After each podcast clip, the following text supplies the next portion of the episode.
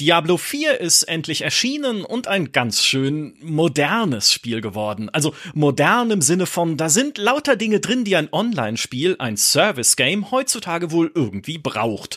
Es gibt also nicht nur eine Open World, sondern sogar eine Shared World. Wir reden über einen In-Game Store, über Weltbosse und über PvP, über Kämpfe zwischen Spielerinnen und Spielern, obwohl die doch eigentlich alle dasselbe Ziel haben sollten, nämlich die Welt vom Bösen zu befreien. Deshalb mag ich auch auch kein PvP, wenn es um Diablo geht, sondern bevorzuge Koop. Und kooperativ ist auch das, was nun folgt, nämlich ein Rückblick auf die Anfänge von Diablo, auf das allererste Diablo, als in der Shared World noch maximal vier Menschen unterwegs waren. Und dieser Rückblick ist das Ergebnis einer Kooperation von GameStar mit Down to the Detail, einem fantastischen Retro-Podcast, dessen Helden ich nun begrüßen darf. Herzlich willkommen, Fabian. Hallo, Micha. Und hallo, Ringo. Hallöchen. Ja, ihr habt für diesen Rückblick auf den Urknall der Diablo-Serie Diablo 1 nochmal intensiv gespielt und quasi auseinandergenommen für unsere Podcast-Miniserie. Fabian, macht das eigentlich noch Spaß, den alten Schinken heute nochmal zu spielen? Tatsächlich ja. Also wir haben uns ja für diese Kooperation nochmal in diese Hölle hineingegraben, wenn man so möchte. Und mir hat dieser erneute Durchgang sogar deutlich mehr Spaß gemacht, als ich Diablo 1 in Erinnerung behalten habe. Mhm. Du, du hast gerade in unserem Vorgespräch schon gesagt, du hast unterschätzt, wie umfangreich das Spiel tatsächlich ist und was da alles drin steckt. Ja, in meiner Erinnerung war das irgendwie so dieser Prototyp Hack and Slay und ich hatte irgendwie mit Diablo, also vor allem den Umfang von Diablo, eher den zweiten Teil und dann natürlich auch viel mehr den dritten Teil im Kopf.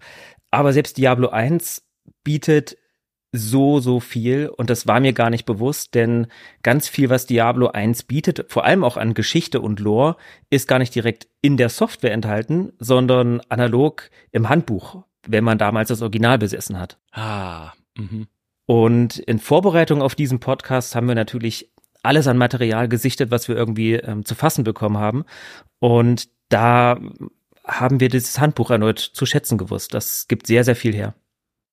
Ja, ah, das allein das Handbuch ist ja schon ein ein ein Weg zurück in eine vergessene Welt sozusagen, wenn wir über moderne Spiele und Diablo 4 sprechen. Ich bin super gespannt, was ihr da alles äh, rausgegraben habt. Und rausgegraben, ausgegraben ist ja auch das Stichwort. Generell, wenn es um euren Podcast geht, um Down to the Detail. Ihr grabt euch wahnsinnig tief ein in Details. Deswegen heißt euer Podcast ja auch so. Äh, Ringo, was reizt euch da eigentlich dran, so einem Spiel jede kleine Facette zu entreißen? Das ist eine hervorragende Frage. Da müsste ich sogar ein bisschen weiter ausholen, denn ich gehe jetzt auf die 40 zu und man verliert eigentlich so ein bisschen die Lust am Spielen. Viele in unserem Alter kennen das vielleicht. Aber wenn man sich auf diesen Podcast vorbereitet, dieses alte Spiel nochmal aus dem Regal zieht, sozusagen, es installiert und sich wirklich nochmal hundertprozentig drauf einlässt, dann kommt diese alte Faszination wieder hoch. Eine Faszination, die man vielleicht fast wieder vergessen hat. Und auch der Spaß von damals, den man eigentlich vermisst, den man ja in unserer Retro-Bubble eigentlich wieder für sich herstellen möchte und es irgendwie doch nicht schafft. Aber wir müssen uns mehr oder weniger zwingen, dieses Spiel zu spielen. Wir müssen uns zwingen, für den Podcast so tief einzutauchen, dass man sich zurückversetzt fühlt in die gute alte Zeit. Das hört man auch. Also das, deswegen bin ich ja auch auf die Idee gekommen, mit euch zusammen jetzt diese Kooperation zu machen, weil ich eure Podcasts auch angehört habe und mir dachte, boah, das will ich auch mal haben. Ne, so, so eine Serie über Diablo mit dieser Detailtiefe und mit dieser Detailverliebtheit und mit dem Spaß, den ihr ja dran habt, auch diese Details da äh, raus zu Sherlocken, möchte ich mal auf Neudeutsch sagen. Das will ich hören, das, das will ich unbedingt haben. Und zum Glück hat damals auch David, mein Chef, gesagt, ja komm, such dir mal fürs nächste Jahr irgendwie, das war noch letztes Jahr, ein Projekt, dass du halt, wo du irgendwie Bock drauf hast, ne? Irgendwie so ein, so ein Projekt, wo du sagst, ähm, das, das wollte ich schon immer mal machen, das wollte ich schon immer mal umsetzen. Und ich so, ich will eine Diablo-Serie von Down to the Detail. Und hier ist sie. Ja, wir hören euch beide in dieser Serie über das allererste Diablo. Das ist jetzt die erste Folge, die man im Anschluss an unsere kleine Einleitung hören wird. Die gibt's kostenlos überall, wo es Podcasts gibt. Die weiteren Folgen dieser Miniserie über Diablo 1 sind im Abo erhältlich bei GameStar Plus oder bei Apple Podcasts. Und zwar nicht irgendwann, nicht nach und nach, sondern jetzt. Also die komplette Staffel ist schon fertig, sie ist komplett aufgenommen, sie ist komplett eingesprochen und wartet nur darauf, von euch angehört zu werden. Vielleicht ja, während ihr Diablo 4 spielt und Monster metzelt und all diese neuen, modernen Sachen da seht, diese Shared Worlds und Weltbosse und euch denkt, ach, jetzt will ich einfach mal entspannt nebenher einen Podcast hören über die gute alte Zeit. In diesem Sinne vielen Dank, Fabian, und vielen Dank, Ringo, und euch allen da draußen. Viel Spaß mit Folge 1. Wir haben zu danken und auch von uns viel Spaß. Jupp, genießt es.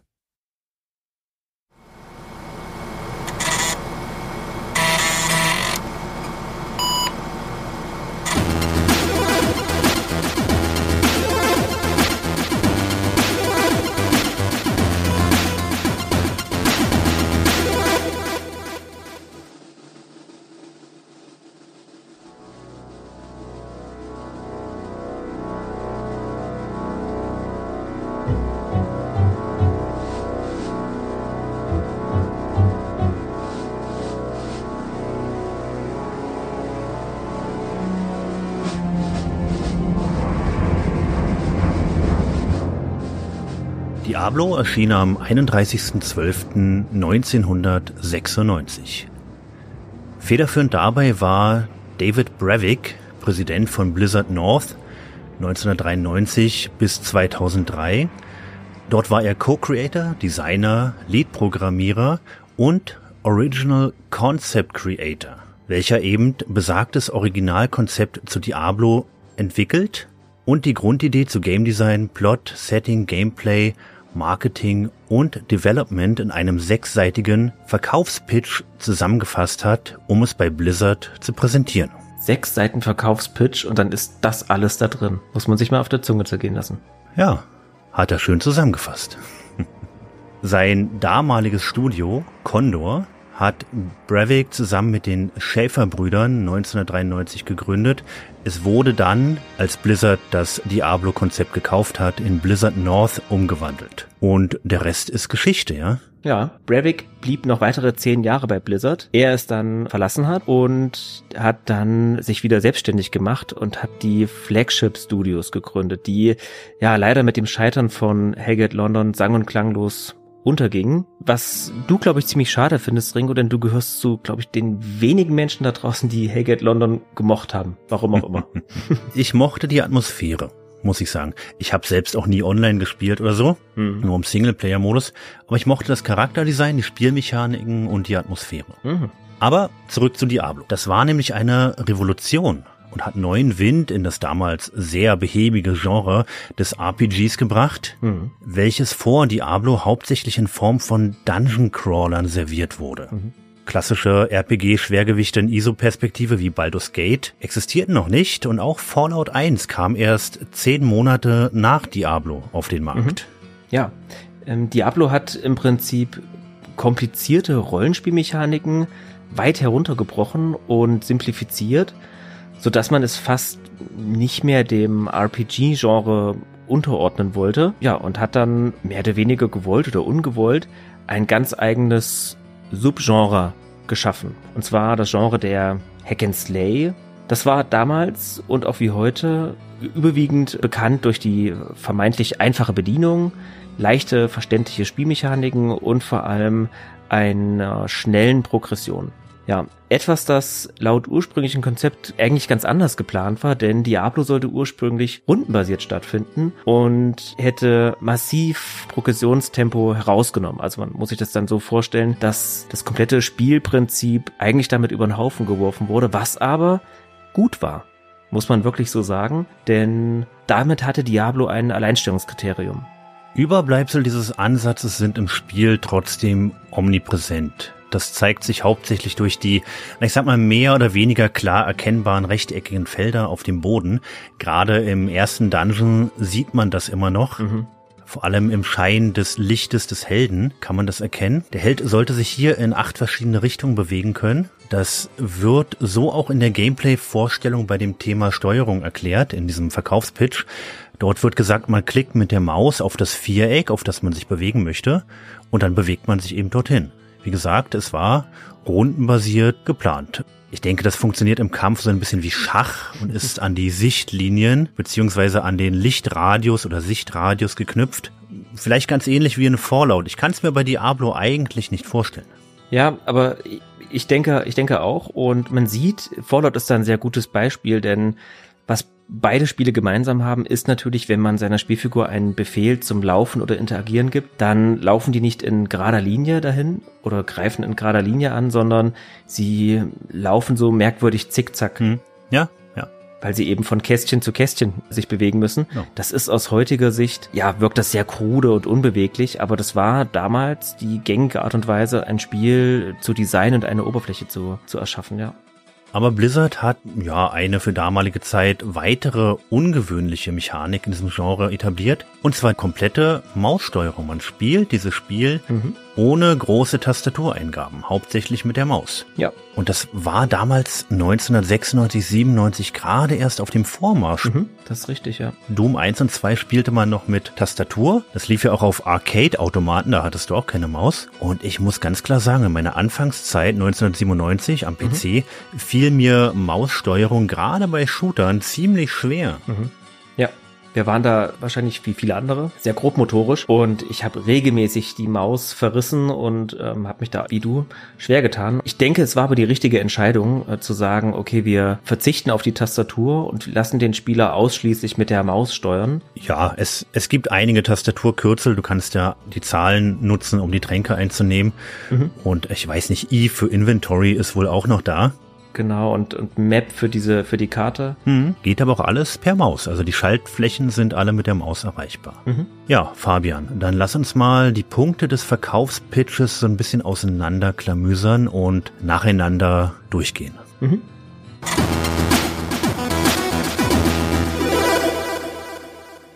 Ja, der erste Punkt in dem Pitch ist die Charaktergenerierung. Hier stehen bei Diablo drei ganz klassische Figuren zur Auswahl. Das wurde sehr sinnvoll entschlackt, denn eigentlich war hier wesentlich mehr geplant. Es sollte zum einen eben die typischen Character Loads geben, vorgefertigte Charaktere, aber auch eine Art Generator bzw. Editor, um individuelle Charaktere zu erstellen. Bei Magier ist hier sogar von vier Magieschulen die Rede. Ich muss sagen, Fabian, ich habe den Magier nie gespielt. Gibt es davon noch Überbleibsel im Spiel? Gibt es noch festgelegte Magieschulen? Ich weiß es nicht.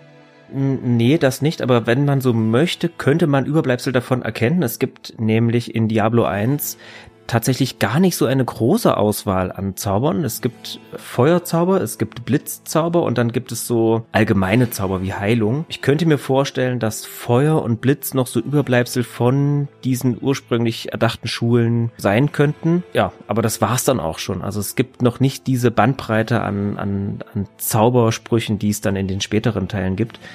Bei Diablo 1 beschränkt sich das tatsächlich auf verschiedene Arten von Flammen- und Feuerzaubern und ja, so Blitz, Kugelblitz, Kettenblitz zaubern. Und ja, wenn man so möchte, doch ist noch eine, eine dritte Schule vielleicht vertreten, nämlich, dass man diesen Golem herbeirufen kann.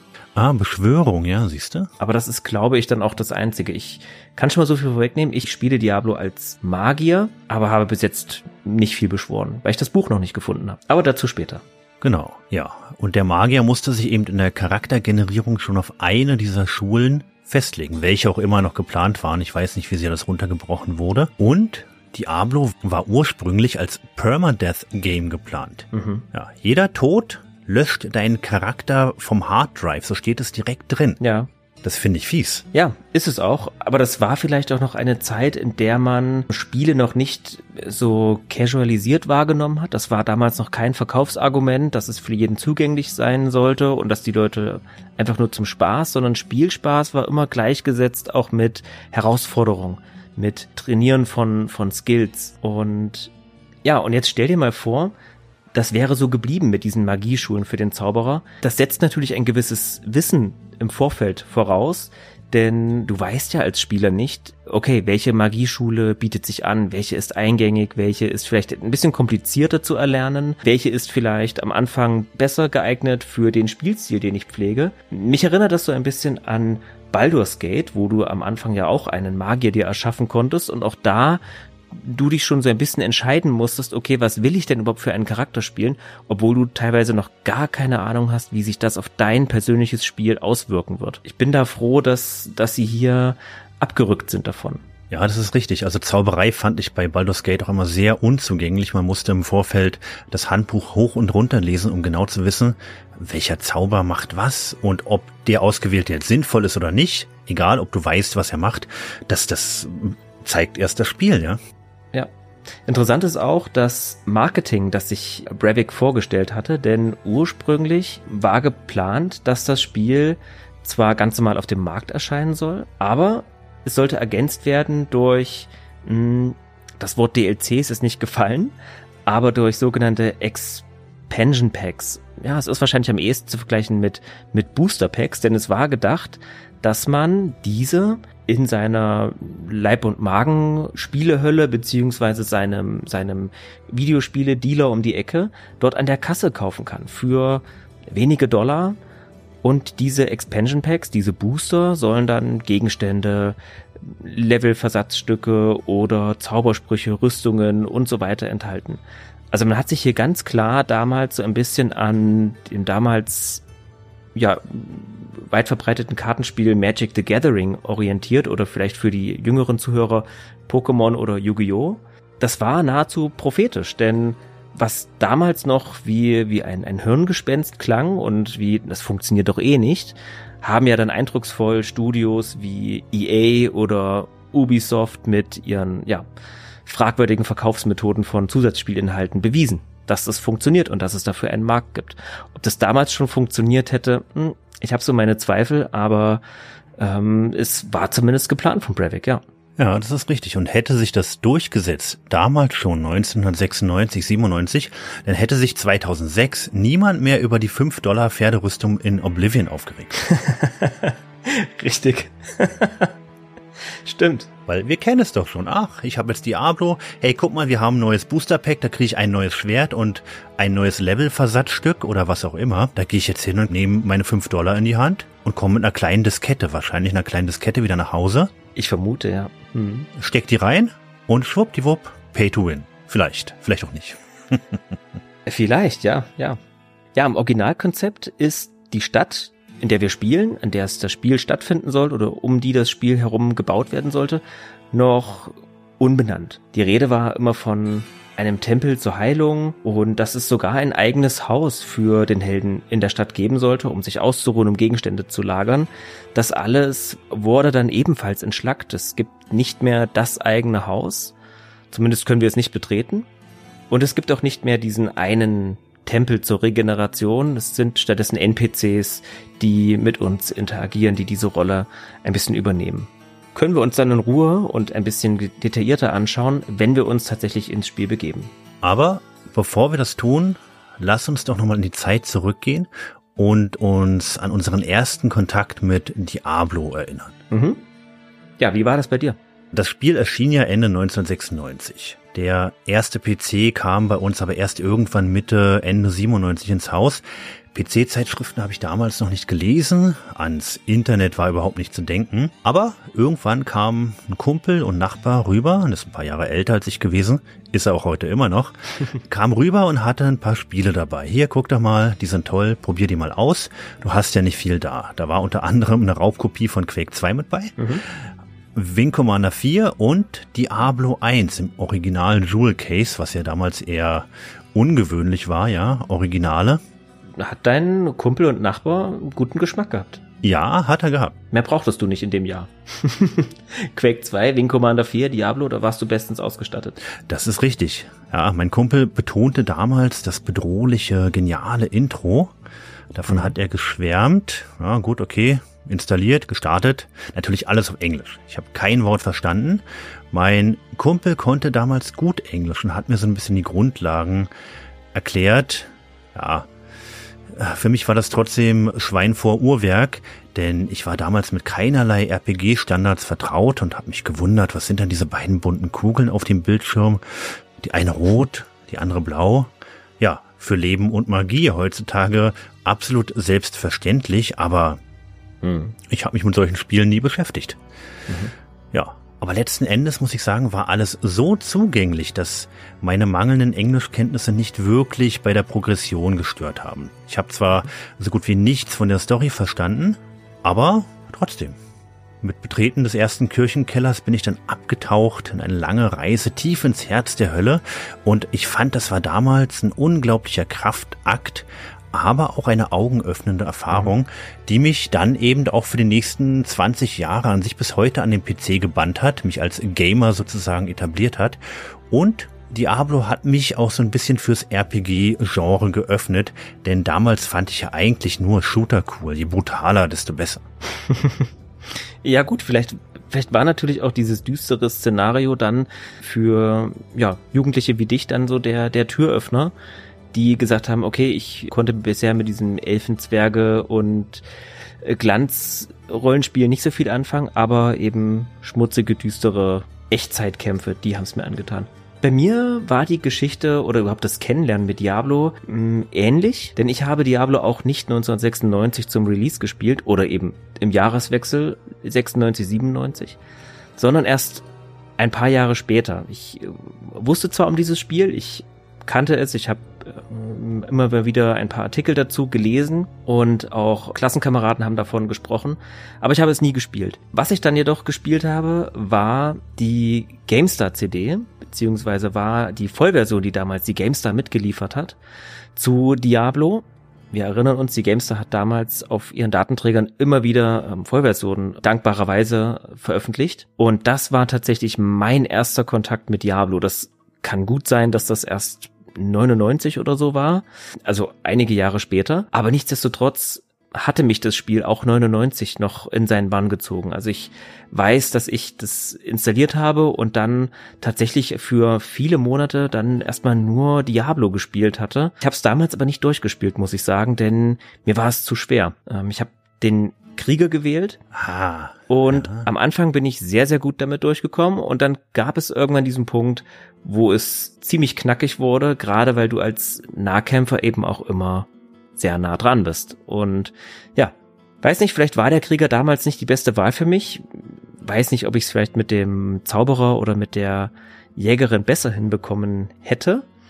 Für meinen heutigen Durchgang habe ich den Zauberer gewählt, den Sorcerer, und ich komme erstaunlich gut und erstaunlich schnell voran. Ich weiß nicht, ob das daran liegt, dass ich heute Videospielerfahrener bin, dass ich weiß, worauf es in dem Spiel ankommt, oder ob vielleicht das Spiel aus heutiger Sicht doch leichter ist als ähm, Titel von heute. Das will ich noch keine Meinung, noch keine abschließende Meinung dazu bilden. Also ich würde eher sagen nicht. Ich denke, der Krieger war wirklich die schwierigste Charakterklasse, mhm. denn gegen Ende war das ja nur noch Hit and Run ja. und Town Portal und Sterben und das war schon wirklich, wirklich nervig. Also ich war damals definitiv leidensfähiger und hatte viel mehr Zeit und bin bei diesem Durchgang jetzt froh, dass ich nicht den Krieger gewählt habe, sondern die Jägerin. Aber auf den Grund für diese Entscheidung gehen wir etwas später noch ein. Genau.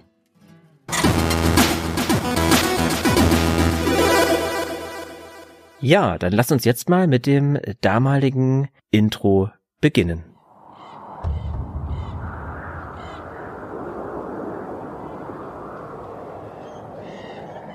Es beginnt mit einer langsamen Kamerafahrt auf ein Schwert.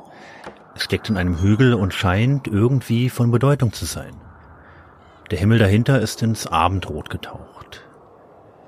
In der nächsten Szene fährt die Kamera langsam durch ein verlassenes Dorf. Hier gibt es nur noch die Grundgerüste verlassener Hütten, mittlerweile nicht mehr als Bretterverschläge. Die Fensterläden klappern, hin und her geworfen durch den Wind. Im Hintergrund ein bedrohliches Dröhnen und das entfernte Gekrächze von Raben. Hier scheinbar ein Sound aus der Konserve, Fabian, mhm. denn dieser Sound kommt mir sehr bekannt vor. Man hört ihn an bestimmten Stellen in Gothic 1. Ja, genau. Und dann kommt die Szene, von der damals alle gesprochen haben, jedenfalls in meinem Umfeld. Eine Krähe, eventuell auch ein Rabe, landet auf einer bereits verwesenen Leiche und pickt ihr das glibberige Auge heraus. Die Kamera fährt wieder näher an das Schwert heran. Die Fensterläden an den Hütten klappern und ein Krieger taucht in einer der Türen auf. Mit Schwert, in voller Rüstung und mit Helm. Wer das nun ist, ist mir bis heute nicht ganz klar. Ist das die Spielfigur des Kriegers oder ist das eine andere Figur? Der Krieger blickt auf eine weitere Leiche in einer Ecke der dunklen Hütte. Dann fährt die Kamera wieder auf das Schwert zu. In einer weiteren Szene hängen aufgeknüpfte Leichen von einem knorrigen Baum. Der Krieger ist in einer der Hütten, halb im Schatten. Er hat den Helm abgenommen und sieht aus dem Fenster. Versteckt er sich? Wartet er auf irgendetwas? Oder sucht er jemanden? Wieder das Schwert und dann ein Ortswechsel. Ein Kerker aus grob gemauerten Feldsteinen, ein abgetrennter Arm hängt an einer Kette von der Decke, eine Fackel ist die einzige Lichtquelle. Durch einen Spalt in der Mauer geht es in eine verborgene Kammer. Darin ein steinerner Sarg mit massivem Deckel, der sich scheinbar von allein öffnet. Darin ein lila leuchtendes Wabern. Die Kamera fährt weiter durch den Kerker. Rot leuchtende Augen starren uns aus den Schatten an. Wieder zurück zum Schwert. Eine magische, vibrierende Aura umgibt es plötzlich und explodiert in einem Meer aus Blau und Lila. Bis hier war das alles in so eine subtile Bedrohlichkeit gehüllt, aber als wir jetzt zurück in den Kerker gehen, ist der Krieger bereits hier unten. Monster überraschen ihn und er kämpft um sein Leben.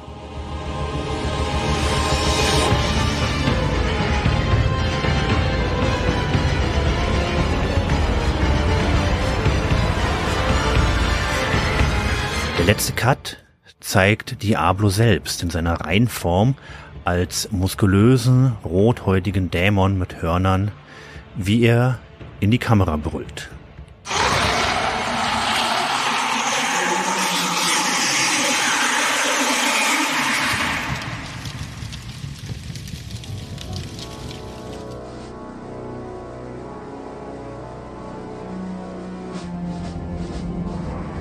Ja, und hier zeigt Blizzard damals, wie heute eigentlich auch, egal ob das ein WoW, StarCraft, Diablo 2, 3, vermutlich auch Diablo 4 oder eben auch bei Diablo 1, dass sie Cutscenes können. Auf jeden Fall. Blizzard schafft es sehr, sehr gut, ihre Produkte in Szene zu setzen und eine Stimmung und Erwartungshaltung aufzubauen. Ich muss sagen, selbst die Cutscenes in Hellgate London waren super gemacht. Das lief zwar nicht unter Blizzard, sondern wie vorhin schon erwähnt unter Brevik und den Flagship Studios, aber die waren trotzdem toll. Mhm. Ja. Nach dem Intro landen wir im Hauptmenü. Das ist gekrönt durch den brennenden Diablo-Schriftzug und darunter die üblichen Auswahlmöglichkeiten. Aus heutiger Sicht wirkt es nahezu limitiert, aber es ist alles da, was man damals gebraucht hat. Es gibt den Singleplayer, es gibt einen Multiplayer, Replay-Intro und dann das obligatorische Show Credits und Exit Game. Wir konzentrieren uns für diesen Durchgang natürlich hauptsächlich auf den Singleplayer-Modus, aber auch der Multiplayer-Modus sollte nicht völlig unerwähnt bleiben. Ja, das ist richtig, Fabian. Hier stellt sich aber die Frage, hast du Erfahrung mit dem Battlenet gemacht damals? Wahrscheinlich nicht. Nein, denn ich hatte kein Internet. Das zog bei uns dann erst mit dem Einzug ins Millennium ein, sozusagen. Und da habe ich nicht partizipiert. Das haben ausschließlich meine Eltern genutzt für ihr Geschäft, für ihr Büro. Ich durfte abends, wenn es etwas günstiger war, mal surfen. Aber dann auch nicht so lange. Also wir hatten auch erst 2001 Internet. Und ich habe Diablo 1 nie im Battlenet gespielt. Ich habe zwar ausufernde Erfahrungen mit dem Battlenet durch Diablo 2, was ich sehr intensiv gespielt habe, im Multiplayer-Modus, aber hm, zu Diablo 1 können wir scheinbar beide nicht besonders viel sagen. Das ist aber auch nicht schlimm, denn Singleplayer ist ja angesagt. Genau. Ja, wir starten ein neues Spiel im Singleplayer-Modus. Und hier können wir ganz anders als in Pitch ursprünglich geplant, zwischen drei vorgefertigten, eigentlich klassischen Charakterklassen wählen. individuelles Zusammenstellen von Mischcharakteren, zum Beispiel eines Kampfmagiers oder eines doch sehr magiebegabten Fernkämpfers, ist zumindest in der Theorie nicht möglich. Im Spiel selber funktioniert das bedingt, aber da kommen wir dann gleich noch drauf. Wir haben die Auswahl zwischen einem Krieger, beziehungsweise dem Warrior, wie es im Englischen heißt, einer Jägerin, der Rogue, und einem Zauberer, der im Englischen natürlich Sorcerer heißt. Jede dieser drei Charakterklassen verfügt über eine ausführliche Vorgeschichte, die jedoch nur aus der beiliegenden Spielanleitung zu lesen ist. Ja? So war das damals. Damals musste man die Spielanleitung, die sehr umfangreichen, noch lesen. Ja, und das lohnt sich tatsächlich bei Diablo 1 sehr, denn man bekommt hier nicht nur Hinweise zu, wie funktioniert das Spiel, wie speichert man, wie lädt man und so weiter und so fort, sondern man bekommt auch Lore mitgeliefert, die tatsächlich wichtig ist für das Spiel, um tatsächlich alles zu verstehen und zu wissen, warum, wieso, warum verhält sich jener Charakter so, was mache ich hier überhaupt, was ist das hier überhaupt für ein Ort und welchen Bezug habe ich als Spieler überhaupt zu diesem Dorf, möchte ich mal so vorwegnehmen. Das erfährt man zu großen Teilen im Handbuch. Und wenn man damals wie du das Spiel von seinem Nachbarn rübergereicht bekommen hat, so über den Gartenzaun geworfen bekommen hat, oft nicht als Originaldatenträger, in deinem Fall schon, aber scheinbar auch ohne Handbuch oder wie ich eben über die GameStar äh, CD bzw. DVD, da war mit Sicherheit das Handbuch beiliegend als PDF, aber wer liest schon PDF-Dateien, dann verpasst man einiges. Und das ist mir tatsächlich erst bei meinen moderneren Spieldurchgängen bewusst geworden, wie viel man da tatsächlich verpasst. Ja, das ist richtig. Aber um euch, liebe Hörer, diese Information nicht vorzuenthalten und damit ihr auch nicht die Anleitung lesen müsst, bleibt jetzt ein Weilchen und hört zu.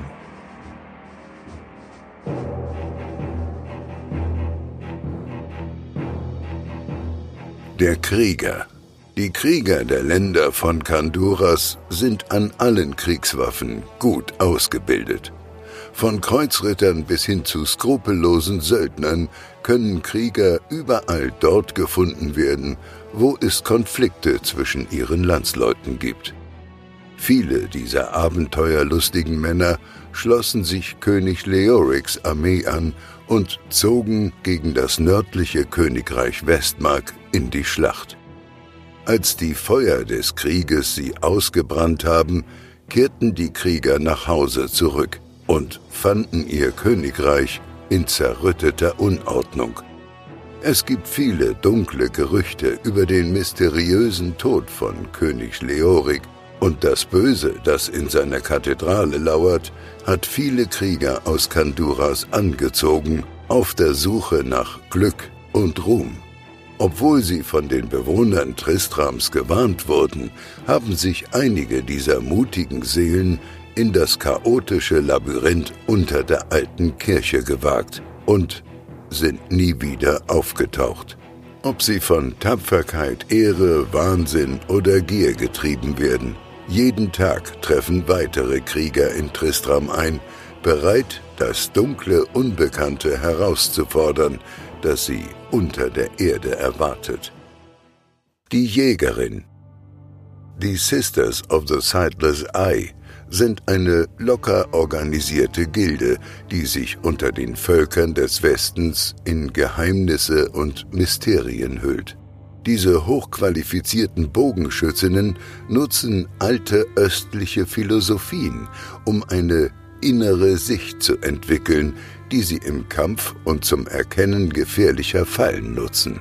Im Westen nur als wandernde Schurken bekannt, verbergen die Schwestern ihre geheime Zugehörigkeit dadurch, dass sie sich als einfache Reisende ausgeben.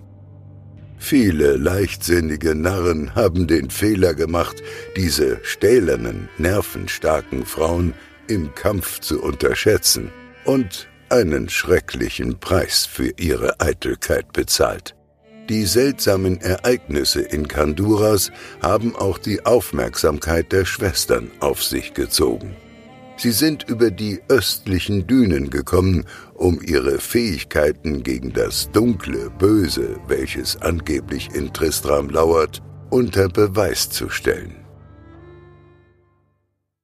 Der Zauberer Obwohl Praktizierende der mystischen Künste oft rar sind in den abergläubischen und religiösen Ländern des Westens, haben sich viele Magier aus dem fernen Osten auf Pilgerfahrt begeben, um selbst zu sehen, welche Schrecken unter der zerstörten Kathedrale in Kanturas lauern.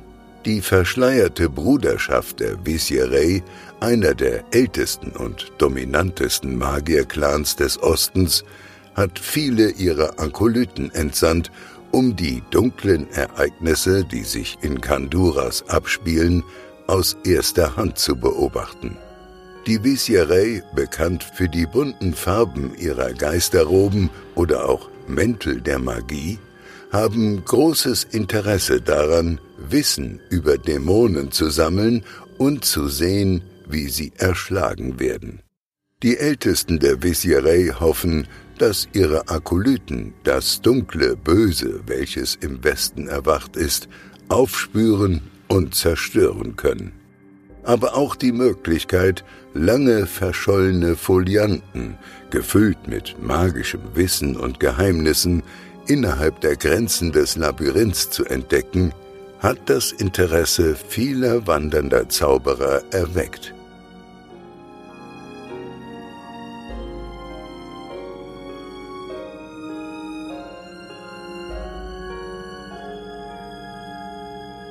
Alle Hörer, die die Stimme erkannt haben, haben jetzt wahrscheinlich ein wissendes Grinsen im Gesicht.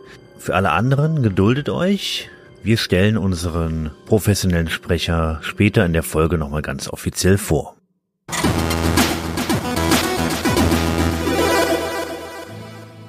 Und allein durch diese überaus ausführliche Charakterlore wird uns als Spieler eine viel größere Welt rund um Tristram eröffnet, als durch das Spiel selbst. Aber abseits der Charakterbeschreibung geht die Anleitung noch viel tiefer auf die Geschehnisse in der Welt rund um Tristram, Kanduras und Sanctuario ein und zieht hier großes Wissen aus den imaginären Bibliotheken der Horadrim.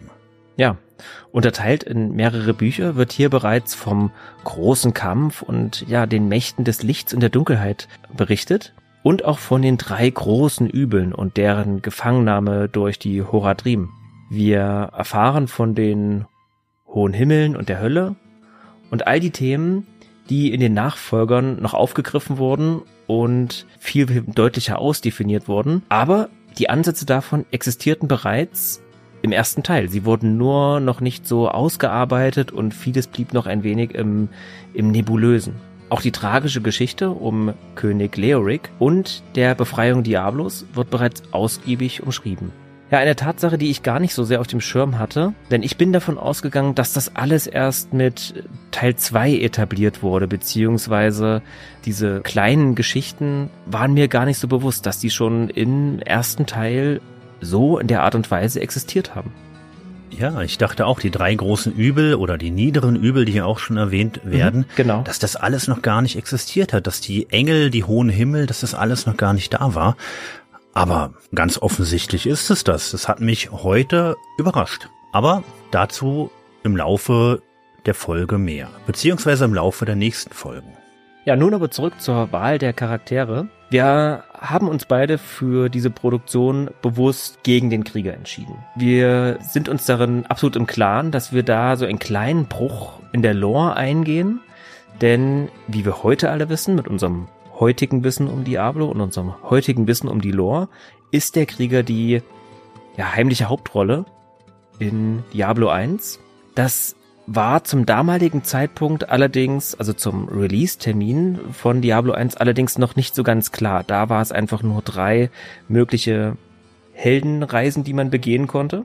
Heute wissen wir natürlich, dass der Krieger der Prinz Aiden ist, quasi der ältere Sohn von König Leoric. War allerdings zum Release noch gar nicht so deutlich ausdefiniert. Das, dazu gibt es auch Passagen im Handbuch. Ja, Ringo und ich haben uns für die beiden anderen Charakterklassen entschieden, nämlich Ringo wird die Rogue spielen und ich werde den Zauberer spielen. Das ist richtig. Ich musste Prinz Aiden auch nochmal ganz klar sagen. Klar, im Nachhinein war er der älteste Sohn von König Leoric, aber dagegen spricht eigentlich ein Nebensatz aus dem Handbuch, welcher besagt, dass der entführte Prinz Albrecht oder auch Albrecht der einzige Sohn Leorics war. Mhm. Laut Diablo Wiki ist das Konzept hinter Aiden rein retroaktiv. In Teil 1 hatte er keinen Namen, er war mit Zauberer und Jägerin gleichgestellt, wie du schon sagtest, und ist eben nach Tristram gekommen, wie alle anderen auch, um Diablo zu besiegen. Mhm. Ja, ich glaube, vor Diablo 3 gab es den Namen Aiden auch offiziell überhaupt nicht. Dieser wurde eben erst im dritten Teil auf den Weg gebracht. In Diablo 2 war er halt nur der dunkle Wanderer. Ja, genau, aber da wollen wir noch gar nicht so vorgreifen, denn vielleicht gibt es den ein oder anderen Zuhörer, der die Geschichte rund um Diablo 1 und wo im Prinzip die nachfolgenden Geschichten herkommen, noch gar nicht kennt. Deswegen wollen wir da nicht zu sehr vorgreifen. Wir haben uns für diesen Durchgang eben ganz bewusst für die beiden anderen Charakterklassen entschieden, um diesen etwas mehr Raum zu geben und um uns selbst auch so ein bisschen da hinein zu interpretieren, denn wie wir heute wissen, Aiden bzw. der Krieger ist schon vordefiniert laut Diablo Wiki. Deswegen wird Ringo in einen weiblichen Körper schlüpfen und ich werde in einen sehr viel älteren und magiebegabteren Körper als des meinen eintauchen. Ja, das wird gerade für mich eine völlig neue Erfahrung. Ich habe Diablo nur ein einziges Mal bewältigt. Wie gesagt, ein riesiger Kraftakt und eigentlich etwas, das ich als Krieger nicht nochmal machen möchte. Und deswegen, ich habe nie als Rogue gespielt, auch nie als Zauberer. Nach der Charakterauswahl kann man seine Charaktere auch benennen. Und ich habe meine Rogue Blutrabe genannt, so als kleines Foreshadowing auf Teil 2. Ah. Clever. Ja, ich bin da ganz klassisch. Mein Magier heißt Fabian. Naja. Wir haben mittlerweile geladen und das Spiel beginnt völlig unspektakulär im Dorf Tristram. Tristram ist im Prinzip unser ja, Ingame Hauptquartier, so möchte ich das mal nennen. Das ist ein kleines, verschlafenes Dörfchen. Wir betreten das Spiel bei Nacht es ist also alles sehr dunkel. Es ist auch ein, wie ich schon gesagt habe, sehr kleines Dorf. Vielleicht acht Häuser, mehr sind es nicht. Wenige Dorfbewohner und eigentlich ein Ort, dem man keine große Beachtung schenken bräuchte, wenn da nicht die große Kathedrale und das Übel wäre, das unter diesem Dorf schlummert und seitdem die Dorfbewohner heimsucht. Genau.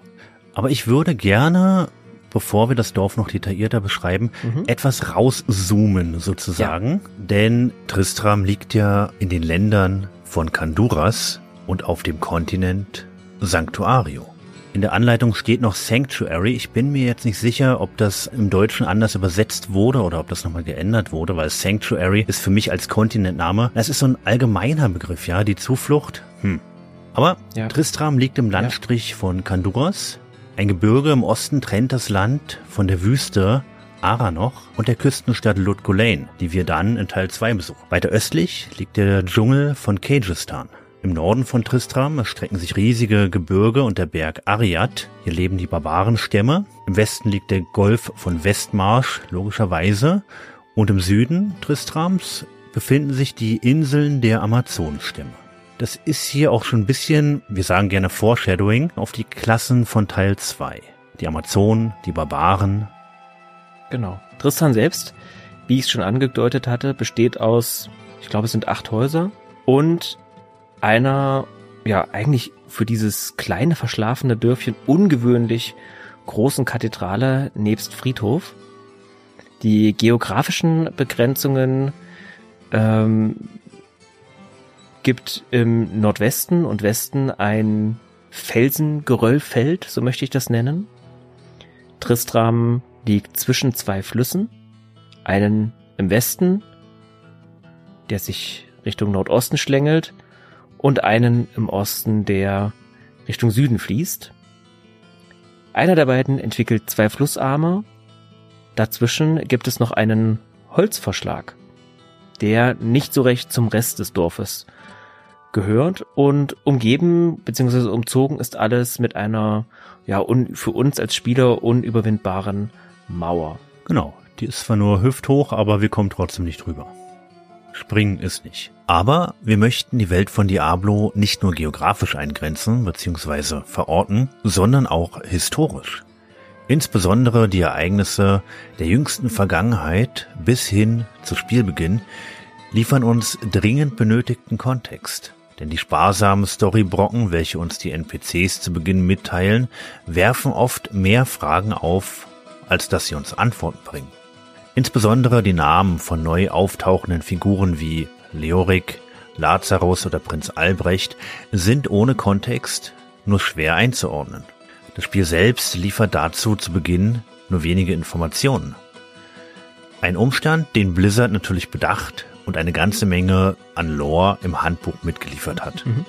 Da natürlich die wenigsten das Handbuch besitzen und wir die Vorgeschichte nicht einfach eintönig ablesen möchten, haben wir uns einen Profi ins Boot geholt, den die meisten von euch wahrscheinlich als die ikonische Stimme von Xardas aus Gothic 1 kennen sollten.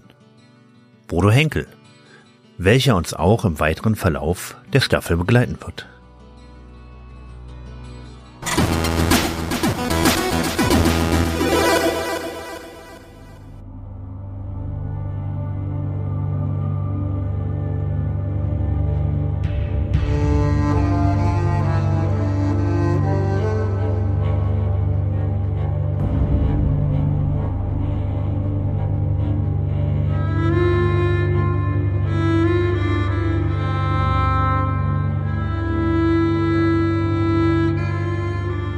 Aus den Archiven der Horadrim. Die Rückkehr des Schreckens über das Land von Kanduras. Jahre nachdem der letzte Horadrim gestorben war, wuchs eine große und wohlhabende Gesellschaft in den Ländern des Westens. Im Laufe der Zeit ließen sich viele Pilger aus dem Osten in und um den Ländern von Kanduras nieder und errichteten bald kleine, in sich geschlossene Königreiche. Ein paar davon stritten sich mit Kanduras über Besitztümer oder Handelswege. Diese Streitereien vermochten jedoch nicht den dauerhaften Frieden im westlichen Königreich zu stören. Das große Nordreich Westmark bewies ein starker Verbündeter von Kanduras zu sein, während die beiden Länder in ständigen Tausch- und Handelsbeziehungen standen. Während dieser Zeit entstand eine kühne neue Religion des Lichts, bekannt als Zakarum. Sie begann sich im ganzen Königreich Westmark und in vielen seiner Fürstentümer auszubreiten. Zakarum, gegründet im fernen Osten, warb um Anhänger, die in das Licht eintreten sollten, um die lauernde Dunkelheit in ihren Seelen zu besiegen. Die Leute von Westmark nahmen die Statuten von Zakarum als ihre heilige Mission in der Welt an. Westmark begann sich seinen Nachbarn zuzuwenden, erwartend, dass sie diesen Neuanfang ebenfalls annehmen. Die Spannungen zwischen den Königreichen Westmark und Kanduras stiegen, als Priester von Zakarum begannen, ihr fremdes Dogma zu predigen, ob sie willkommen waren oder nicht.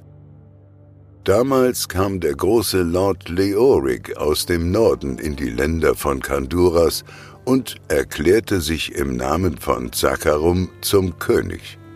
Leorik war ein tief religiöser Mann und hatte die vielen Ritter und Priester mitgebracht, aus denen sein Orden des Lichts bestand.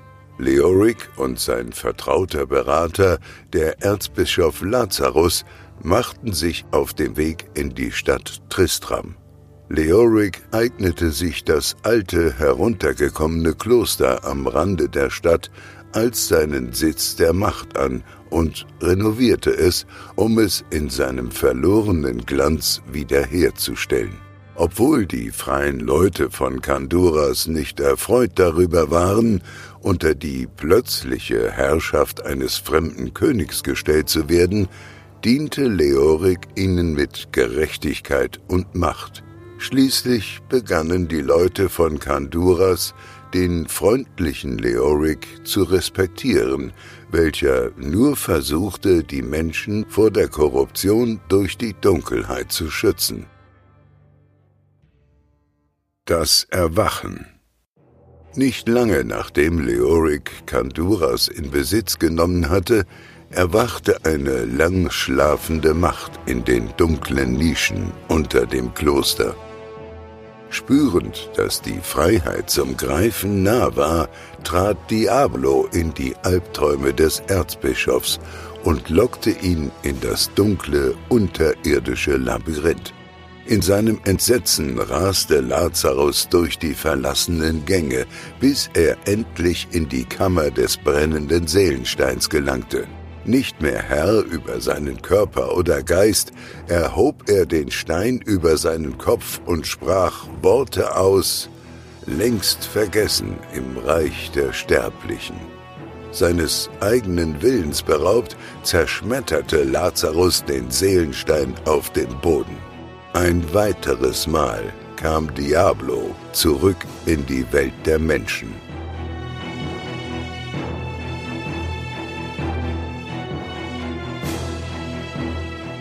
Obwohl er aus seiner Gefangenschaft im Seelenstein befreit wurde, war der Herr des Schreckens von seinem langen Schlummer stark geschwächt und brauchte einen Anker in dieser Welt. Sobald er eine sterbliche Hülle gefunden hatte, konnte er beginnen, seine erschöpften Kräfte zurückzugewinnen. Der große Dämon wog die Seelen, die in der Stadt über ihm wohnten, und entschied sich dafür, die stärkste von ihnen in Besitz zu nehmen, die von König Leorik.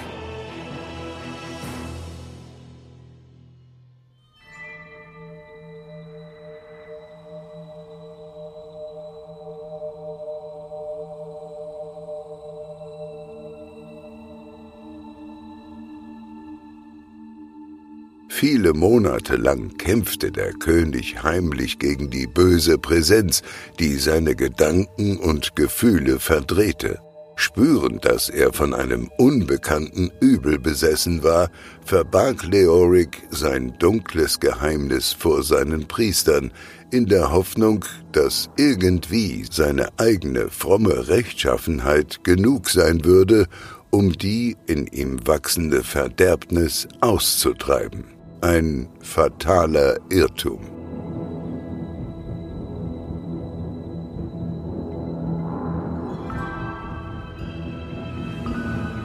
Diablo streifte den Kern von Leorics Wesen ab und brannte alle Ehre und Tugend von seiner Seele. Auch Lazarus war durch die ständige Nähe zu Leoric unter die Herrschaft des Dämons gefallen. Lazarus half, die Pläne seines neuen Meisters vor dem Orden des Lichts zu verheimlichen, in der Hoffnung, dass die Macht des Dämons, versteckt unter den Dienern Zakarums, wachsen würde. Die Priester von Zakarum und die Bürgerschaft von Kanduras erkannten die beunruhigende Veränderung ihres Lehnsherrn.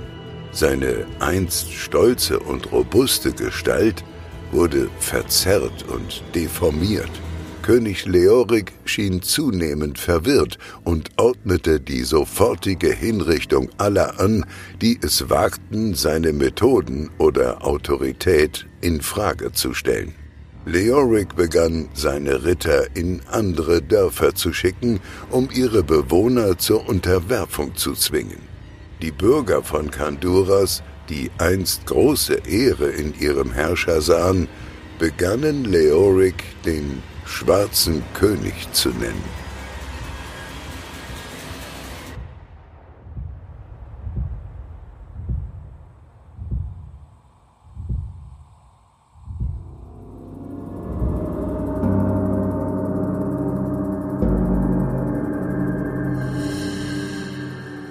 Vom Herrn des Schreckens an den Rand des Wahnsinns getrieben, entfremdete König Leoric langsam seine engsten Freunde und Berater.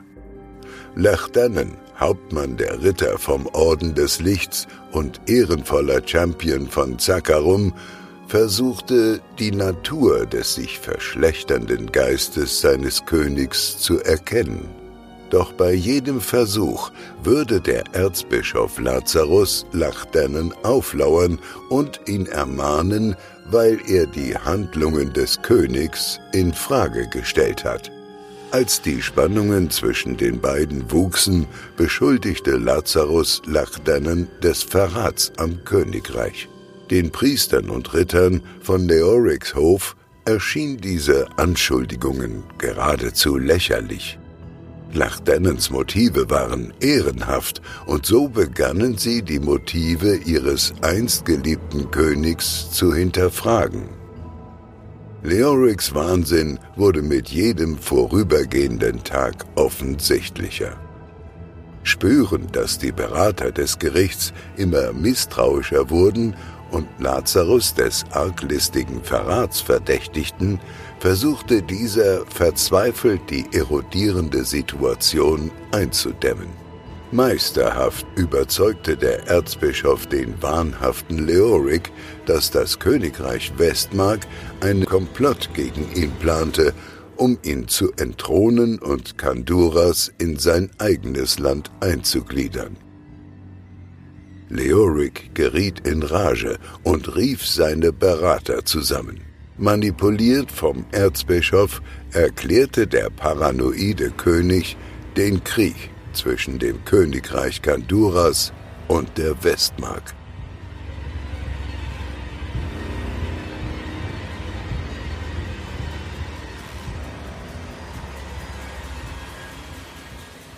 Leoric ignorierte die Warnungen und Ermahnungen seiner Berater und die königliche Armee von Kanduras wurde nach Norden befohlen, um einen Krieg zu führen, an den sie nicht glaubten.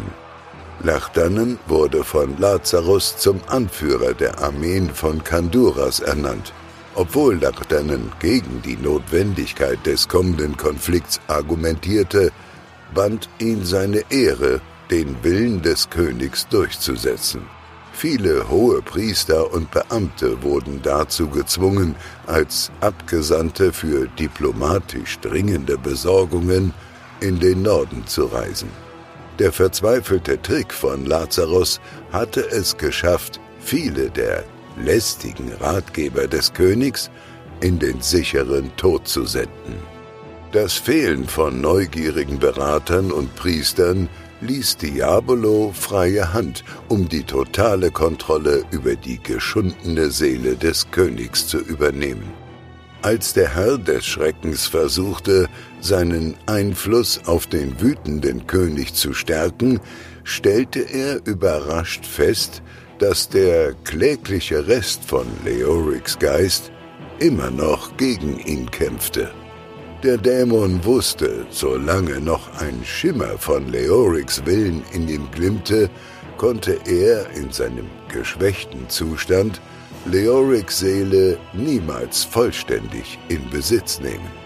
Der Dämonenlord suchte also nach einem frischen und unschuldigen Wirt, um ihm seinen Schrecken einzupflanzen.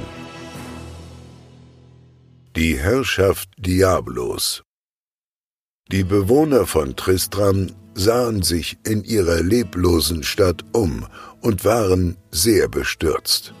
Überwältigt von Gefühlen der Erleichterung und Reue erkannten sie bald, dass ihre Probleme gerade erst begonnen hatten. Seltsame, unheimliche Lichter tauchten hinter den dunklen Fenstern des Klosters auf. Man sah unförmige Kreaturen mit ledriger Haut, die sich aus den Schatten der Kirche wagten. Schreckliche Schreie drangen aus dem Untergrund und schienen im Wind zu verweilen. Reisende auf den Straßen rund um Tristram erblickten verhüllte Reiter, die nun ständig durch die verlassene Landschaft zu streifen schienen. Viele Dorfbewohner flohen aus Tristram und machten sich auf den Weg in andere Städte oder Königreiche aus Angst vor einem unbenannten Übel, das in den Schatten um sie herum zu lauern schien. Die wenigen, die sich entschieden zu bleiben, wagten sich selten des Nachts hinaus und betraten niemals das Gelände des verfluchten Klosters. Geflüsterte Gerüchte über die Entführung armer, unschuldiger Menschen durch albtraumhafte Kreaturen in der Nacht erfüllten die Hallen des örtlichen Gasthauses. Da es keinen König, kein Gesetz und keine Armee mehr gab, um sie zu verteidigen, fürchteten sich viele Bewohner vor einem Angriff der Kreaturen, die nun unterhalb des Klosters hausten. Und plötzlich, nach langer Abwesenheit, kehrte der Erzbischof Lazarus seltsam verändert zurück. Er versicherte den Stadtbewohnern, dass auch er von dem wachsenden Übel unter dem Kloster verheert worden war. Getrübt durch ihr verzweifeltes Bedürfnis nach Sicherheit und Führung, peitschte der Erzbischof die Stadtbewohner zu einem wütenden Mob auf.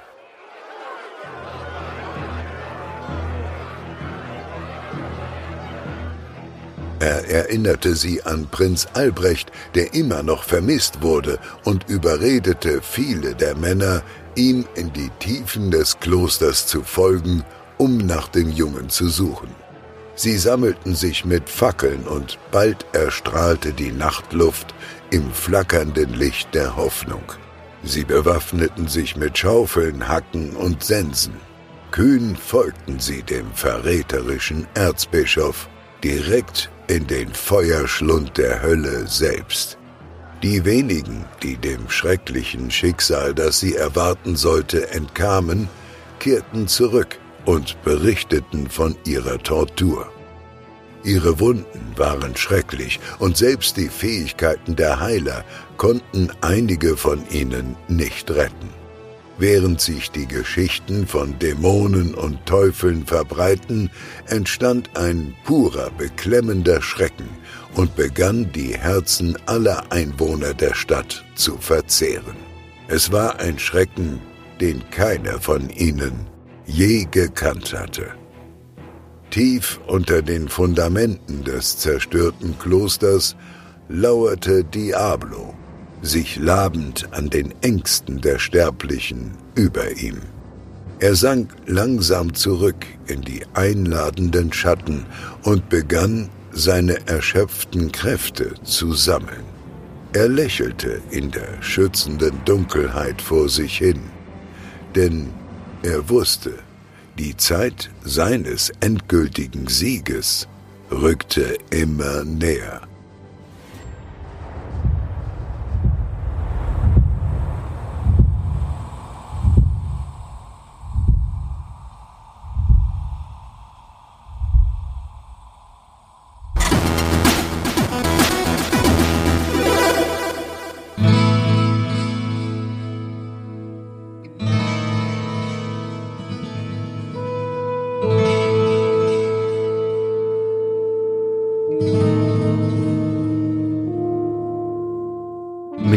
Spielstart landen wir dann auf der Schwelle einer Hütte.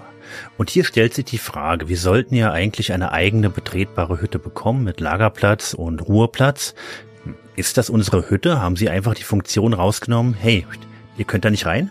Oder wurde die Funktion nie implementiert? Wahrscheinlich nicht, dann hätten sie es auch nicht wieder rausgenommen. Ja, vielleicht war das im Leveldesign schon, schon angedacht, die Hütte hm. war schon designt und auch der Startplatz des Spielers war schon festgelegt, aber die Hütte hat wahrscheinlich nie eine Funktion bekommen, ja. Und dann hat man es einfach dabei belassen. Ja, schade eigentlich. So eine Truhe wäre echt hilfreich gewesen, denn man muss später seine ganzen Items überall im Dorf verteilen, weil man nicht weiß, wohin damit. genau. Zum Glück sind das alles sehr ehrliche Dorfbewohner. Auf dem zentralen Platz von Tristam steht mittig ein Brunnen, umringt von mehreren Häusern. Die meisten Flachbauten aus grauem Stein mit Reddächern aber eines der Gebäude hat noch eine weitere Etage, eine erste Etage sozusagen. Genau. Vor dem Brunnen steht ein älterer Mann, er hat etwas dunklere Haut, das kann man so erahnen an der, an der Pixel-Grafik. Er hat einen weißen Bart und er hat eine dunkelblaue Robe. Kane the Elder wird angezeigt, das ist scheinbar sein Name. Und den bekommen wir angezeigt, wenn wir mit der Maus über ihn fahren. Wir erfahren hier also, das Spiel ist ein bisschen kontextsensitiv, wenn wir über Gegenstände fahren oder über Personen, aber auch später über Gegner, dann bekommen wir den Namen oder eine Bezeichnung für den Gegenstand oder die Person oder den Gegner, den wir hier gerade vor uns haben. Wenn wir ihn ansprechen, begrüßt er uns freundlich mit dem ikonischen Satz Hello, my friend. Stay a while and listen. und bietet uns seine Hilfe zu Fragen, ja, und den Geschehnissen, die sich hier rund um Tristran abspielen. I know of many myths and legends that may contain answers to questions that may arise in your journeys into the labyrinth. If you come across challenges and questions to which you seek knowledge, seek me out, and I will tell you what I can. Über die werden wir dann im Laufe des Spiels stolpern und immer wieder zu ihm zurückkehren, um seinen Rat und aber auch seine Fähigkeiten, nämlich den Identifizieren von Items, über diese Spielmechanik sprechen wir dann auch noch zur gegebenen Zeit, aufzusuchen. Das ist richtig. Hier muss ich nochmal kurz einwerfen, die nachträglich erschaffene Lore zum Krieger, zu Aiden, besagt, dass Aiden hier im Dorf aufgewachsen ist und dass Kane ihn unterrichtet hat. Mhm. Passt nicht so ganz zum Spiel, denn bezüglich Kane gibt es noch einige Offenbarungen, Ja. die gerade der Krieger hätte wissen müssen, die ihn nicht hätten überraschen dürfen, da er Kane ja ganz offensichtlich in der Vergangenheit gekannt hat. Es gibt dann gleich noch einen Punkt, der mich zum Nachdenken gebracht hat, aber da kommen wir gleich dazu, wenn wir die Bekanntschaft mit Ogden, den Tavernenwirt, machen. Genau, lass uns erstmal zu Griswold gehen. Der steht rechts unter dem Vordach seiner Schmiede. Das ist halt der Dorfschmied. Ein Mann von kräftiger Gestalt, in Lederschürze mit einem starken Akzent, den ich überhaupt nicht zuordnen kann. Was soll denn das sein? Well, what can I do for you? Ist das schottisch? Da kenne ich mich nicht gut genug mit englischen Akzenten aus, aber ich stimme dir zu, man erkennt ihn wieder. Ja, ja, auf jeden Fall. In unserem ersten Gespräch mit ihm drückt er natürlich seine Liebe für Waffen, vor allem für Klingen aus, gibt in einem Zwischensatz aber auch gleich einen Tipp mit, dass stumpfe Waffen besser gegen Untote helfen. Hm. Ja. Und das ist ja nicht verkehrt. Das ist ein Teil der Spielmechanik an sich, die wir hier präsentiert bekommen. Ja. Look at that edge, that balance. A sword in the right hands, and against the right foe, is the master of all weapons. Its keen blade finds little to hack or pierce on the undead. But against a living, breathing enemy, a sword will better slice their flesh. Auch er hat weitere Dialogoptionen beziehungsweise weitere Verkaufsoptionen. Wir können hier Dinge kaufen, Basic und Premium Items. Wir können Dinge verkaufen und auch reparieren. Alles auf Englisch und damit hatte ich damals große Schwierigkeiten. Was ist denn Basic Item? Was ist denn Cell? Also ich wusste nichts damals, gar nichts. Ja, und das zieht sich natürlich auch durch die Menüs bei ihm, denn wenn wir da draufklicken, dann bekommen wir nicht, wie wir das heute gewohnt sind, Bilder zu sehen von den Mhm. Items, die er uns anbietet, sondern alle nur in Text beschrieben. oh ja. Und mein jüngeres Ich wusste nicht, was ist ein Club Ja, ja, ja. oder genau. Aber ja, das, darüber sprechen wir dann, wenn wir das erste Mal uns mit Gegenständen eindecken. Ja, es ist nicht so zugänglich gewesen wie heutige Spiele. Hm. Wer damals als Englischen mächtig war, der hat das aber trotzdem hinbekommen. Ja, Club oder Rags. Rags wusste ich auch nicht. Ja. Sword. Sword kann jeder einigermaßen einordnen. Aber da sind ja so viele seltsame Bezeichnungen bei, das war schon schwierig. Ja, wir gehen zum einzigen zweistöckigen Haus. Das ist oberhalb der Schmiede. Und hier steht Ogden. Ogden ist der Besitzer der Taverne, des Gasthauses. Und das ist jetzt so ein bisschen paradox, denn er scheint uns zu kennen. Thank goodness you returned. Much has changed since you lived here, my friend. All was peaceful until the Dark Riders came and destroyed our village. Many were cut down where they stood, and those who took up arms were slain or, or dragged away to become slaves, or worse. The church at the edge of town has been desecrated and is being used for dark rituals. The screams that echo in the night are inhuman, but some of our townsfolk may yet survive. Follow the path that lies between my tavern and the blacksmith's shop to find the church and save who you can. Perhaps I can tell you more if we speak again. Good luck. Ja, er hat eben gesagt, dass er froh ist, dass wir wieder zurückgekehrt sind, dass wir wieder da sind. Und das sagt er merkwürdigerweise bei allen drei Charakterklassen. Genau. Ich denke, dass dieser Spruch eigentlich darauf abzielte, dass er Aiden kennt, also den, den Krieger, aber er kennt auch mich. Und ich gehe stark davon aus, dass er auch dich als Jägerin gekannt hat. Ja, aber dieser Plan um Aiden, diese Charakterisierung um Aiden existierte ja zu diesem Zeitpunkt nicht. Mhm. Zum Zeitpunkt der Aufnahme der Dialoge, ja. den Synchronsprechern sozusagen. Mhm. Also ich bin mir nicht ganz sicher, welchen Sinn es hatte, dass Ogden uns kennt. Ich habe es ja jetzt erst durchgespielt wieder, beziehungsweise bis zu diesem Punkt extra für unsere Folge und war fast ein bisschen vor den Kopf gestoßen, so von wegen, warum, warum kennt er uns? Das ist doch Quatsch, das passt überhaupt nicht. Mhm. Ja, ist mir damals auch nie aufgefallen, ja. auch bei meinen Durchgängen zwischendurch, aber tatsächlich für diese Produktion hm, habe ich dann auch kurz an dieser Stelle verweilt und musste nachdenken. Ja, da dachte ich mir auch wieder, das ist ein Überbleibsel an Dialog aus dem Vorhaben, uns hier eine eigene Hütte zur Verfügung zu stellen, denn dann hätte es gepasst, wenn wir hier eine Hütte gehabt hätten. Ja, aber das passt dann auch nicht so richtig mit den Origins vom Magier und von der Jägerin, denn die kommen ja nicht aus der Gegend ursprünglich. Ja, das ist richtig. Das äh, beschreibt die Anleitung auch ganz klar, dass beide hierher gezogen wurden mhm. von dem Ärger, von der Dunkelheit, von dem Ruhm und von den Schätzen. Es passt irgendwie überhaupt nicht. Mhm. Ja. Ja. Westlich des Dorfbrunnens, also wir sind jetzt einmal so ein bisschen entgegengesetzt des Uhrzeigersinns, haben wir uns um den Brunnen bewegt. Und hier steht der Heiler Pippin vor seiner Hütte. What ails you, my friend? Das ist ein alter Mann in weißer Robe, er hat einen grauen Haarkranz und ja, er wundert sich über Ogden und weshalb er trotz allem, was hier so los ist, in Tristram geblieben ist. I really don't understand why Ogden stays here in Tristram.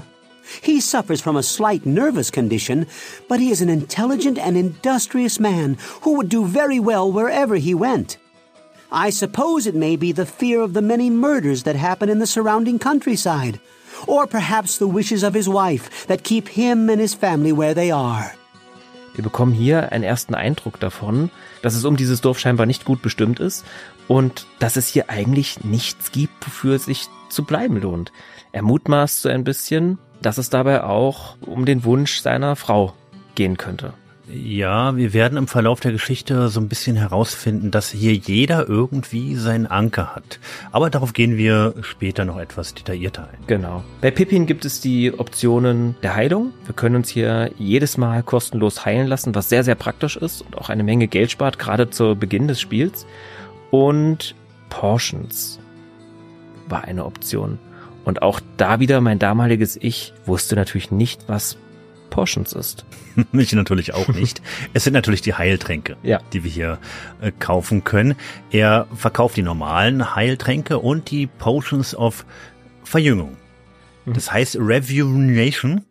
Ich kann es leider nicht richtig aussprechen. Ich bin mir nicht äh, sicher, wie es richtig betont wird.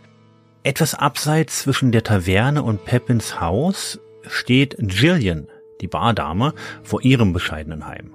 Sie erzählt, dass sie Pepin unendlich dankbar dafür ist, dass er ihre Großmutter geheilt hat. Good day. How may I serve you? Pepin saved my grandmother's life, and I know that I can never repay him for that. His ability to heal any sickness is more powerful than the mightiest sword and more mysterious than any spell you can name. If you ever are in need of healing, Pepin can help you. Und auch da hat ein weiterer Bewohner ein Anker hier im Dorf. Ja, es gibt dann ganz unten im Süden noch Fahan, der Drunk oder Fahan, der Betrunkene. Und der sitzt neben seiner Hütte. Can't a fellow drink in peace? Ja, und er ist so ein bisschen der gebrochene Charakter hier im Ort, denn er hat schon Bekanntschaft gemacht mit den dunklen Mächten, neben noch ein, zwei anderen, aber ihm geht's gar nicht gut. Er klammert sich an seine Flasche, wir erfahren, dass er ein schweres Alkoholproblem hat. Er schwärmt natürlich dann dementsprechend von Ogden und ja, dem Umstand, dass er ihn mit Alkohol versorgt. Ogden is the best man in town. I don't think his wife likes me much, but as long as she keeps tapping kegs, I'll like her just fine. Seems like I've been spending more time with Ogden than most, but he's so good to me. Farnham ist für mich einer der tragischsten Charaktere hier im Dorf. Ja. Aber das wird später noch ein bisschen weiter ausgefächert. Genau, mein Point of Interest hier im Dorf als Magier ist natürlich die Hexe Adria. Die lebt in diesem Bretterverschlag ganz im Osten und sie ist eigentlich so etwas wie eine Anomalie hier, denn sie gehört nicht zum Dorf. Also sie ist keine Einheimische. Es ist auch nicht so richtig klar, wo sie herkam. Sie war plötzlich auf einmal da. Sie hat sich ihren Verschlag da abseits des Dorfes, aber immer noch nah genug am Geschehen platziert. I sense a soul in search of answers. Sie gibt esoterisches und kryptisches von sich.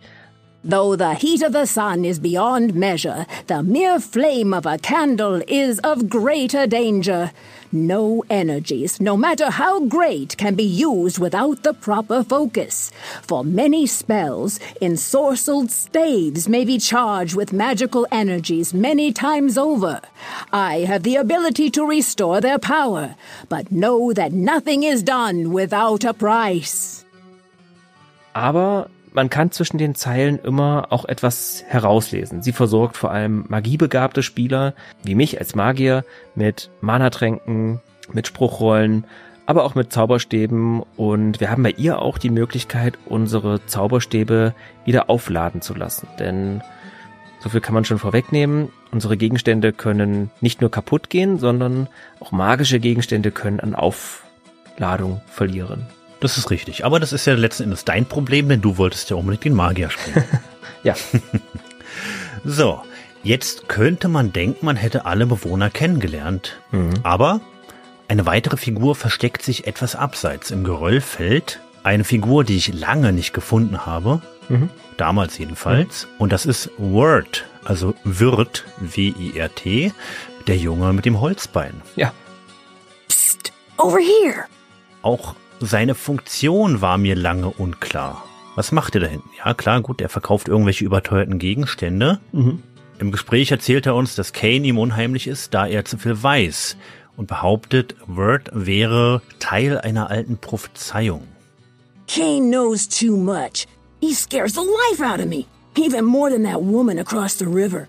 He keeps telling me about how lucky I am to be alive and how my story is foretold in legend. I think he's off his crock. Etwas, das in den nachfolgenden Teilen nicht weiter verfolgt wurde. Ich weiß, er taucht in Teil 2 nochmal auf als, ja, leider als Leiche. Er wird dahin geschlachtet. Aber wir können sein Bein aufnehmen und das ist ein Item, das, naja, noch Sinn hat. Dass wir brauchen ein magisches Item, das wir benutzen können, um, jetzt greife ich schon ein bisschen vor, den berühmten Q-Level zu öffnen. Aber das erzählen wir später noch, wenn wir uns den Kühen vorstellen hier in Tristram. Nicht mehr in dieser Folge. Ja, genau. Jetzt können wir uns theoretisch den Weg aufmachen, die Kathedrale zu besuchen. Die Kathedrale ist natürlich der Abstiegspunkt hinein in die Dungeon und in das eigentliche Kampfgeschehen von Diablo 1. Bevor wir das machen, möchte ich mit dir nochmal und auch mit den Zuhörern ganz kurz zurück zur Mitte des Dorfes, nämlich zum Brunnen. Und da möchte ich etwas ansprechen. Viele werden es wissen, einige nicht.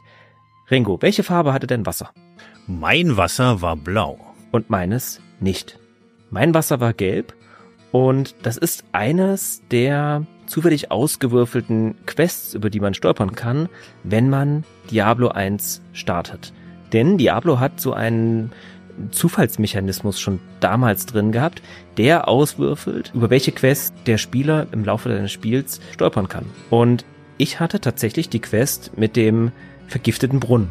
Das sieht man daran, dass wenn man das Spiel startet, das Wasser des Brunnens gelb statt blau ist. Das ist eine Quest, zu der kommen wir dann noch, ist am Anfang deutlich spektakulärer angekündigt, als sie dann im Verlaufe ist, aber es ist eine der zufälligen Ereignisse, auf die man treffen kann. Aber nun zurück zur Kathedrale.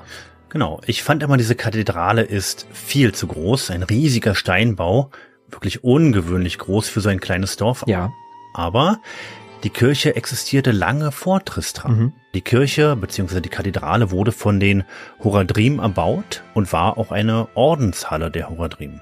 Ein unheimliches rotes Licht dringt durch den Haupteingang und die Fenster nach außen. Und auch hier spielt das Zufallselement wieder eine Rolle, denn Fabian, wer lag bei dir vor der Kirche? Niemand. Genau, und bei mir lag der sogenannte Slain Townsman vor der Kirche. Ein armer Tropf liegt im Sterben, Blut verschmiert, und er berichtet uns vom Erzbischof Lazarus, der das Dorf aufgewiegelt hat, die Dorfbewohner, die ihm dann in die Kirchenkeller gefolgt sind, um den Sohn von König Leoric zu finden. Please, listen to me.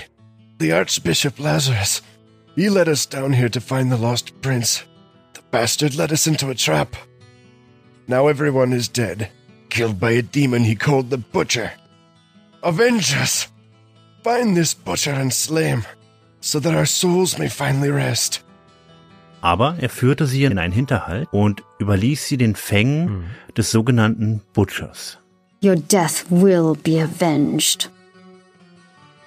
Ja, und das ist ein Umstand, den ich bedauere, dass das tatsächlich äh, zufällig ausgewürfelt wird, denn das ist ja tatsächlich auch, wenn man so möchte, damals schon im Handbuch festgehalten, Lore von Diablo 1, also schon 1996. Und wer damals eben nicht diesen Slain Townsman vor der Kathedrale vorgefunden hat, dem ist hier tatsächlich etwas entgangen. Ja, dann hast du dein Schwert am Schaft gepackt, deine Tränke im Gürtel verstaut. Wir können ganz kurz noch erwähnen, wie das Inventar aussieht und wie unser Menü, unser Spielmenü, unsere Charakterwerte designt sind. Wir haben schon, wie wir es schon angekündigt haben, zwei große Kugeln am unteren Bildschirmrand, die uns einmal eine Übersicht darüber geben, wie es um unsere Lebensenergie bestimmt ist, links in Rot und wie es vor allem für mich ganz wichtig um unsere magischen Fähigkeiten beziehungsweise die Möglichkeit, magische Kraft zu wirken bestimmt ist, nämlich die Mana-Anzeige rechts in Blau. Das ist tatsächlich ein Standard, den Diablo damals gesetzt hat, den viele Spiele so oder so ähnlich dann übernommen haben und der bis heute eigentlich ganz typisch ist für dieses Genre. Wir haben die Möglichkeit, unser Inventar zu öffnen das öffnet sich dann vorzugsweise auf der rechten Seite des Monitors und wir sehen da schematisch eine Figur dargestellt und freie Slots, zum Teil auch belegt, je nachdem, wir haben eine Standardausrüstung, mit der wir starten, in den Händen bzw. Armen rechts und links, dem Oberkörper und dem Kopf und dann gibt es noch so kleine Slots, da können wir Special Items, Ringe oder dergleichen anbringen. Darunter ist ein etwas größeres Feld, das soll unseren Rucksack symbolisieren, so möchte ich das mal nennen, den wir mit uns rumschleppen. Da können wir eben gefundenen Loot abspeichern, beziehungsweise mit an die Oberfläche schleppen, unser Geld und noch jede Menge Schriftrollen und ja, Getränke, die uns wieder ein bisschen erfrischen. Ja, das Inventar ist und bleibt zu klein für den Spielverlauf. Wir werden es bestimmt noch mehrfach verärgert erwähnen. Aber gut, jeder Charakter hat natürlich eine Grundausrüstung. Ich als Amazone beziehungsweise ich als Jägerin ein Bogen und das war's dann auch schon. Und Fabian, du hast wahrscheinlich deinen Zauberstab und keine Rüstung, kann das sein? Ich habe den Zauberer nie gespielt. Ja, ja. Ansonsten haben wir noch die Möglichkeit, unsere Charakterwerte einzusehen. Das ist eine Schaltfläche, die dann ein Menü auf dem linken Bildschirmrand öffnet. Da gibt es dann Standardwerte wie Vitalität, Stärke, was ist für dich als Jägerin wichtig? Geschicklichkeit natürlich, Dexterity. Bis ich rausgefunden habe, dass Dexterity Geschicklichkeit ist, ach du meine Güte. genau, Geschicklichkeit und natürlich auch die Fähigkeit, Magie zu wirken. Ja, das war's dann im Grunde auch schon. Also es bricht hier tatsächlich mit vielen anderen Rollenspielen und auch Rollenspielen, die danach erschienen sind, allen voran Baldur's Gate. Und diese Entschlackung führt aber dazu, dass es deutlich einsteigerfreundlicher wird und auch schneller funktioniert. Ja, wir haben damit alles vorgestellt. Es gibt eine Gürtelleiste, so nenne ich das jetzt noch einmal, die unsere Lebensenergie mit der Mana-Anzeige verbindet. Da können wir per Schnellzugriff mit den Tasten 1 bis 8 zwischen Gegenständen schnell hin und her schalten. Das sind in den meisten Fällen Tränke und vielleicht Spruchrollen. Ganz interessant zu erwähnen ist, dass wir mit ein paar Charakterwerten schon bereits im Vorfeld starten. Jeder Charakter hat je nach Klasse andere Stärken und auch andere Level Caps. Also es ist möglich, als Krieger Magie zu erlernen und auch Mana zu trainieren auszubilden, sodass man auch als Krieger vielleicht einen, einen Feuerball verwenden kann oder einen leichten Kugelblitzzauber wirken kann. Es ist auch möglich, als Magier ein Schwert zu führen. Man muss dann dementsprechend skillen.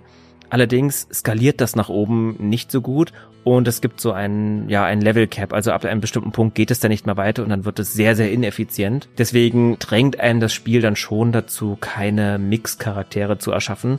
Und es spielt sich auch deutlich leichter, wenn man als Krieger auf Vitality und Strength geht und als äh, Magier eigentlich nur in Mana investiert. Hm. Ja, die Jägerin bekommt auch mit jedem investierten Geschicklichkeitspunkt einen gewissen Schadensbonus. Also es bringt nichts, auf Stärke zu gehen und dann eine weibliche Kriegerin zu spielen sozusagen. Es lohnt sich schon, die Klasse zu bedienen, wie sie bedient werden soll. Genau. Ja. Dann so viel zu unseren Figuren. Lasst uns gemeinsam in die Tiefen unter Tristram hinabsteigen.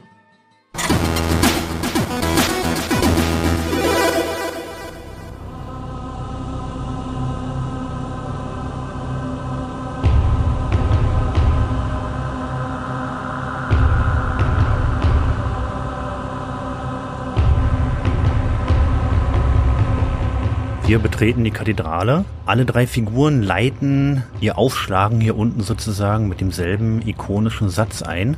The sanctity of this place has been fouled. Eine sich auffächernde Treppe hat uns hier hinuntergeführt. Es ist dunkel, aber unsere Figur umgibt ein magisches Licht, das uns wenige Meter weit sehen lässt. Die Levelarchitektur nutzt viele gemauerte Bögen, Säulen aus grauem Stein, Fackelständer stehen im Raum, ein Sarg ist zu erkennen und Blut ist am Boden. Ein Umstand beziehungsweise eine Raumbeschreibung, Fabian, die bei dir vollkommen anders sein kann. Richtig, denn die Level sind zufällig aus vorgefertigten Versatzstücken angefertigt. Das heißt, jedes Mal, wenn ich ein neues Spiel beginne, mir einen neuen Charakter wähle, sind die Dungeons komplett neu zusammengewürfelt. Das grundlegende Mesh-up der Levels, also die Texturen, die sind immer gleich, je nachdem wie tief wir kommen. Aber wenn Ringo sagt, und hier geht es rechts rum, dann kann es sein, dass es bei mir geradeaus ging. Oder nach links. Oder eben auch nach rechts. Deswegen werden wir im weiteren Verlauf die Level beschreiben. Wie ist das Art Design? Wie sind die Gegner? Was ist hier neu? Aber wir werden nicht so sehr darauf eingehen, wo im Level sich was befindet. Denn das ist bei uns beiden völlig unterschiedlich. Und mit dieser kleinen Verwirrung sozusagen beenden wir unsere erste Folge zu Diablo 1. Genau. Freut euch zeitnah auf Folge 2. Bis dahin, macht's gut. Ich bin Ringo. Und ich bin Fabian vom Down to the Detail Podcast. Bleibt uns gewogen.